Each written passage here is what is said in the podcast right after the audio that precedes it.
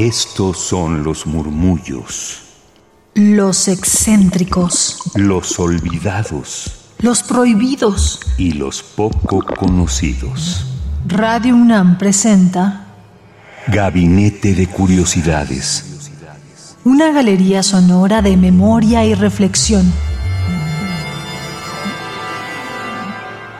Con Frida Rebontulet y sus almas hercianas. ¿Qué tal mis queridas almas hercianas? Sean bienvenidas a Gabinete de Curiosidades. Yo soy Frida Rebontulet y hoy tengo el gusto de presentarles y que podamos escuchar la música de María Morfeo. Bienvenida.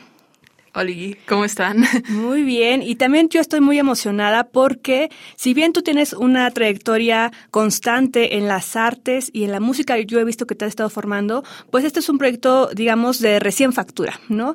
Que te estás estrenando como ya en los estudios, la grabación, la mezcla, estar con más músicos de forma profesional, digámoslo así ya.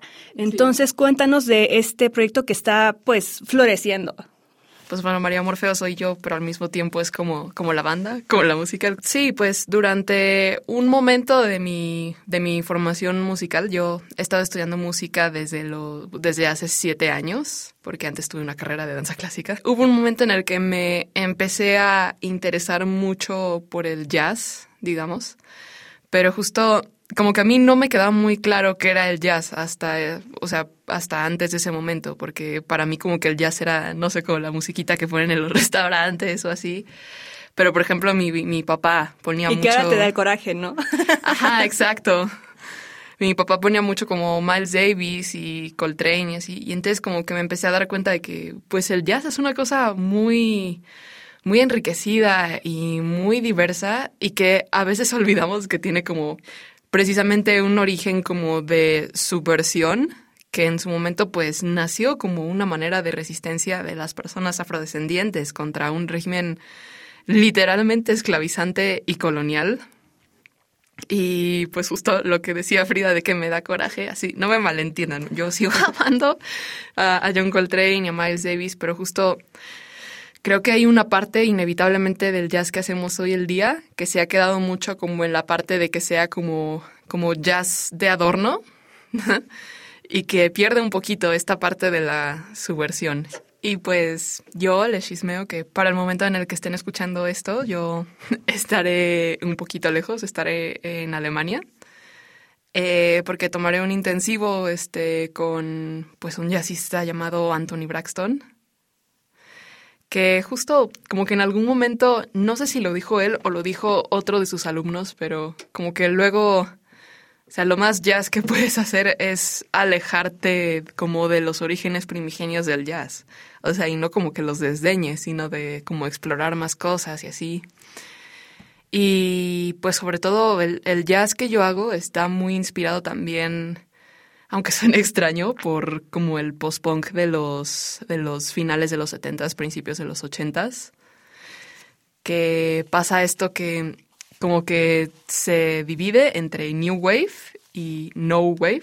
Pues justo fue una época en la que, o sea, las personas que, o sea, que estaban estudiando artes, que justo eran mucho las que estaban muy metidas en este movimiento, estaban viendo ya gente como pues de los más locos de la música clásica, ¿no? Stravinsky, Schoenberg tal vez. Y a la vez la gente como en las artes plásticas estaban como con Jackson Pollock y todo eso, cosas mucho más abstractas. Y ese fue como un caldo de cultivo súper especial como para todo lo que surgió del No Wave, porque había música No Wave, habían instalaciones No Wave, fue, fue muy genial. Y este movimiento pues la verdad se inspira mucho a mi música. ¿Qué te parece si discutimos eso después de escuchar lo siguiente que pues tiene poquito de que se estrenó? Preséntanos, por favor. Claro, pues esta es una canción que se estrenó hace poco que se llama Dolor de Riñones y es de mi proyecto y espero que la disfruten mucho. Este contenido no es recomendable para menores de 18 años. Ese pequeño monstruo vestido de Entre Las peonias sueñan sobre una boca desgarrada. Mira, vestido desgarrado, ojos manipulados por máquinas. Es una mala ¡Ahí está! ¡Tu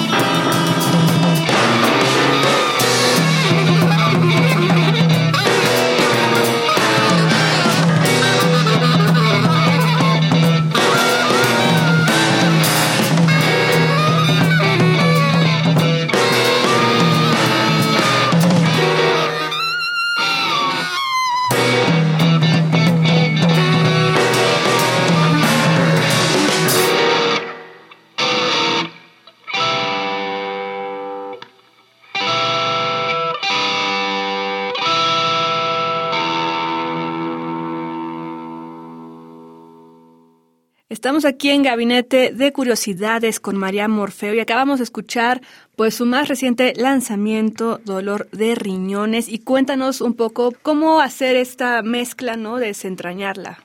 Dolor de riñones es, ahora sí que como dice la chaviza, mi canción más personal. Eh, porque creo que, o sea, composicionalmente hablando, que fue una pieza en la que me propuse así muy conscientemente que tuviese como partes muy idiomáticas hard bop, ya es como súper atascado que hubo como así como de contramovimiento del, del cool jazz y así. Eh, y al mismo tiempo, pues tomé mucho de un jazzista llamado John Zorn, que explora mucho como las sonoridades un poco más, más disonantes o más estridentes. Sobre todo desde la parte de los metales, ¿no? Desde instrumentos de viento, porque él es más que nada saxofonista. Y de cómo eso se, se puede combinar como con, como con la parte más, o sea, más este, tradicionalmente idiomática del jazz. Digamos, la letra proviene de un momento muy, muy difícil de mi vida y muy turbio. Estaba en un ambiente en el cual como que, pues yo me estaba sintiendo muy repudiada, estaba sufriendo con mucho abuso psicológico, abuso físico de parte de, pues más que nada, pues en la escuela, personas que tendrían que haber detenido eso, más que nada lo incentivaban. Y esa es una cosa, pues, un poco fuerte de vivir, pues para, para cualquier persona, sin importar su edad. Y ahora háblanos de justamente cómo se hace este ensamble, bueno, de comunicar algo personal a tus colegas y cómplices, sin duda, para poder llevar a cabo esto. También estás cantando, ¿no? Es.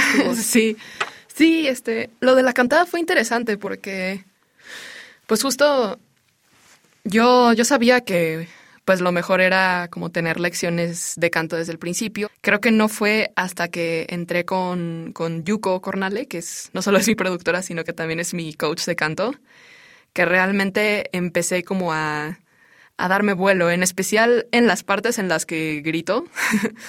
Creo que eh, es muy bueno poder encontrar una manera en la que puedas eh, hacerlo sin, sin lastimarte. Y entonces justo ha sido un viajezote. Pero bueno, justamente eso es lo que se siente en esta nueva exploración sonora, precisamente de ese camino que se está abriendo, ¿no? A más posibilidades. O sea, no es ahorita, digamos, este, el pináculo de la carrera, ¿no? Ajá, es justo, que estás buscando esa exploración. Sí, y creo que, o sea, creo que me ha ido mejor en la música conforme más me voy quitando etiquetas. Así, O sea, y que como que les puedo decir un poco, bueno, pues mi música tiene de jazz, tiene punk y así, pero pues al final como que no la podría encapsular en una sola cosa. Y está bien que ustedes no se encapsulen en una sola cosa tampoco. Y en cuanto a, en cuanto a la alineación, pues dos de los miembros, que son Bernardo y Dalí, que son el tecladista y el baterista, pertenecen a su vez a una banda que, que se formó en la misma comunidad en la que yo estudio, que se llama Torso Corso. Pero también está Carlos Maltos, saxofonista tenor. Sí, es alguien muy ducho como para la improvisación de free y para los multifónicos. Raúl, que, es, que fue el sax barítono, él, él es una persona muy curiosa porque es de los pocos luthiers de saxofón que están, digamos, calificados por la propia empresa de Yamaha aquí en México, que ha visto como la parte más, digamos, pragmática de la música y de los instrumentos, y eso también está padre. Y pues el bajista que es Rocco del Monstruo son los otros, que pues le conozco desde hace un rato y que pues ha sido alguien que ha estado como presente, sobre todo como en mi proceso evolutivo de ver lo que, pues lo que quiero hacer ahorita y hacia dónde quiero evolucionar Y está bien porque de alguna forma, tú lo mencionas, ellos tienen ya tal vez un estilo o están en otros proyectos, pero justamente de eso van, ¿no? O sea, un músico o un artista no precisamente se casa con algo y ya, esa, estaría un poco extraño, ¿no? Más en estos Exacto. tiempos.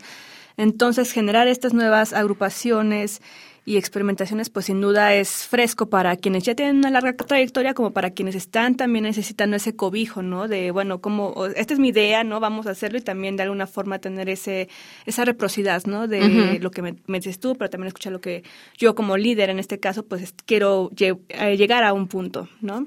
Entonces, pues muchas gracias, María Morfeo, por estar acá en Gabinete de Curiosidades. ¿Y dónde te pueden seguir? Eh, pues estoy en Instagram como María-Morfeo.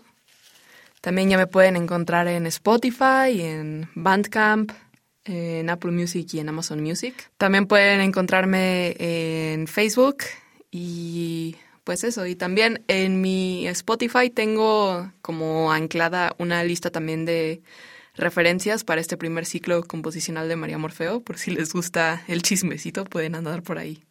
Listo, pues muchísimas gracias por estar acá en Radio UNAM. Con ustedes, María Morfeo, y esto fue Gabinete de Curiosidades. Yo soy Frida Rebontulet. Hasta la próxima.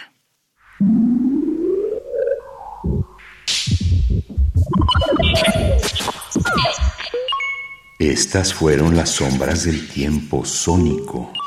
Radio UNAM presentó Gabinete de Curiosidades. Refugio de experimentación, memoria y diversidad sonora. Dispara tu curiosidad en la próxima emisión.